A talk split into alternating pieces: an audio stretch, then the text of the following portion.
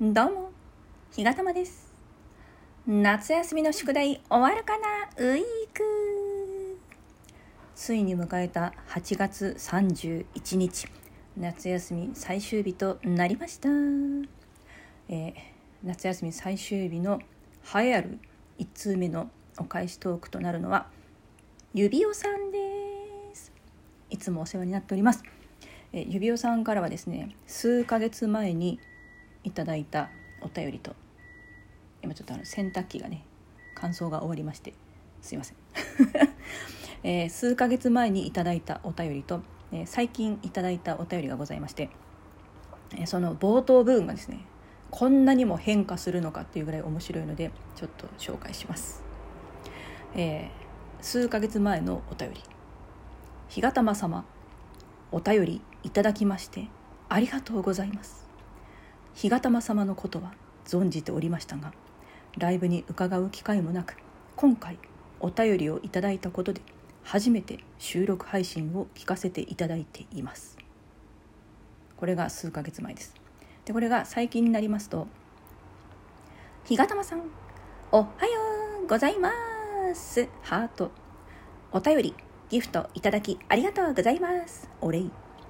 昨日配信して勝手にお名前出してしまっているので日がたまさんの番組に報告に行こうと思っていたのに10分前に寝落ちしました。こんな感じですね。あのいいですね。この数ヶ月間の変化。あの最初は本当に指輪さんのことは存じてましたけれどもなかなかあの接点がなくてお近づきになれなかったんですけど、まあ、とある収録トークを聞きましてでその時に私もなんかすごくこう心がですねメンタルがこうモヤモヤしていたので指輪さんのその収録トークを聞いてすっごく共感をしてお便りをね送りましたね。でそのお便りに対するお返しトークが先ほどの「日がたま様」から始まるトーク あお便りなんですけどでもそれを機にあのツイッターもフォローしてくださってでその数ヶ月前のお便りに私が卵が好きだっていうことをあの知ってくださって今から煮卵作りますとかねツイッターに写真アップしますとか 書いてくださってそれからあの本当にお仕事でお忙しいにもかかわらず私が毎日やっております夜中のね24時からのライブにも眠い目をこすりながら遊びに来てくださってあの最初元気にね「おはようございます」って入ってきてくださるんですけど中盤ぐらいまでコメントで姿を拝見するんですが突如姿が消えることがありまして、まあ、他の番組にね遊びに行かれたのかなとかいろいろ思ってたんですけど、まあ、大体次の日に「寝ちゃってました」っていう報告が あのわざわざね送ってくださいまして本当にあの律儀な方だなって思ってます。でそのなんだろう指輪さんの配信とをあの聞きに行った時すごくこう真面目なね硬い硬いというかあのきっちりした収録トークが多かったので、ま社会派トーカーとあの名乗ってらっしゃったのでかっちりかっちりした感じのあの配信をされる方なんだろうなって思ってたんですけど、まあだんだんだんだんそうじゃないような気がしてきて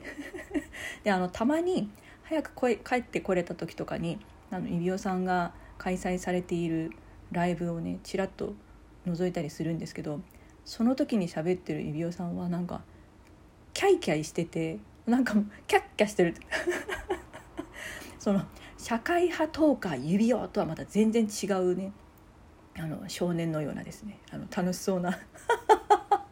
楽しそうな姿があのお声がですね拝聴できてあのちょっとこちらも心がねあのほのぼのとしております。